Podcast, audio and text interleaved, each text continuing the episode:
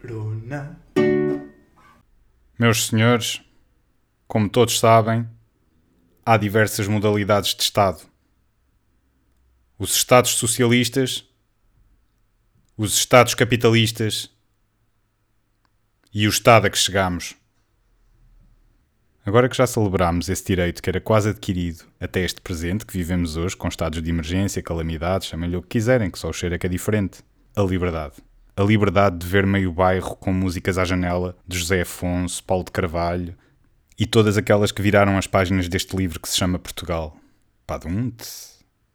E outra metade a festejar a liberdade que têm com músicas do Dragon Ball e Kuduros, sem máscaras. Exato e chegámos ao estado em que, em tempos de corona e confinamento, nos deram a opção de ou ver meia dúzia de fêmeas humanas em campos agrícolas ao ar livre, que já nem me lembrava que existiam, tentam acasalar com um agricultor, qual o documentário BBC Vida Selvagem, e ver outra dúzia de Homo sapiens, e reparem que não disse sapiens duas vezes, propositadamente, estão confinados numa casa fechados. Começou mais uma guerra importantíssima para a sociedade. Não, não é da luta pela vacina do Covid-19, começou a guerra das audiências. Big Brother 2020. Como se já não tivesse falado o suficiente sobre isso. Esqueçam lá o livro de Orwell. Ler para quê, não é? A casa mais famosa do país. Não percebo. Há mais imigrantes lá do que os funcionários do El Corte Inglês. Serão estas as pessoas que tiveram que ser realojadas devido à propagação do bicho no tal hostel que se descobriu há uns dias atrás? Bem, para ver um programa destes, basta-me sentar na varanda um pouco e olhar para as janelas dos meus vizinhos. Há muito mais ação por lá. Ou isso, ou para variar um pouco de programação.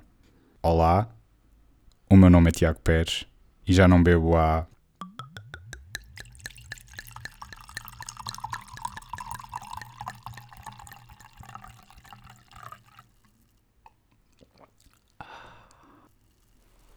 Cinco segundos.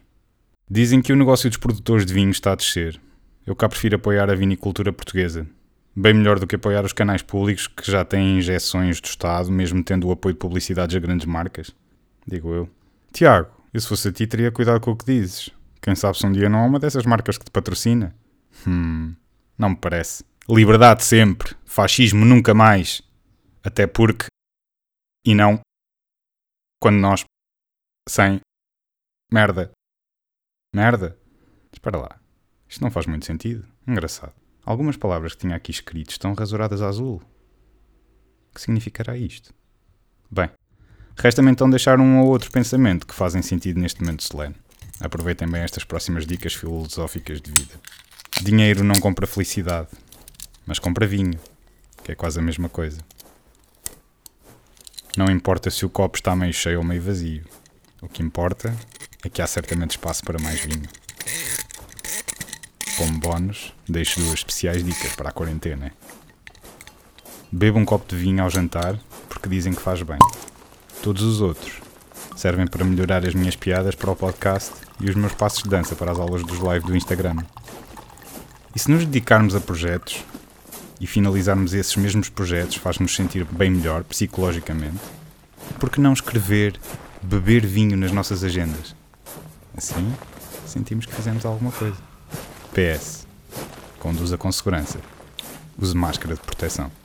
Oh, que estupidez! Se beber, não conduza. E passe um pouco de sabão neutro nos seus óculos, para que não embaciem. E o episódio de hoje foi patrocinado por Piteira Reserva DOC 2017, Terras de São Miguelão. E e aquelas garrafas que estão ali já no ecoponto. Obrigado.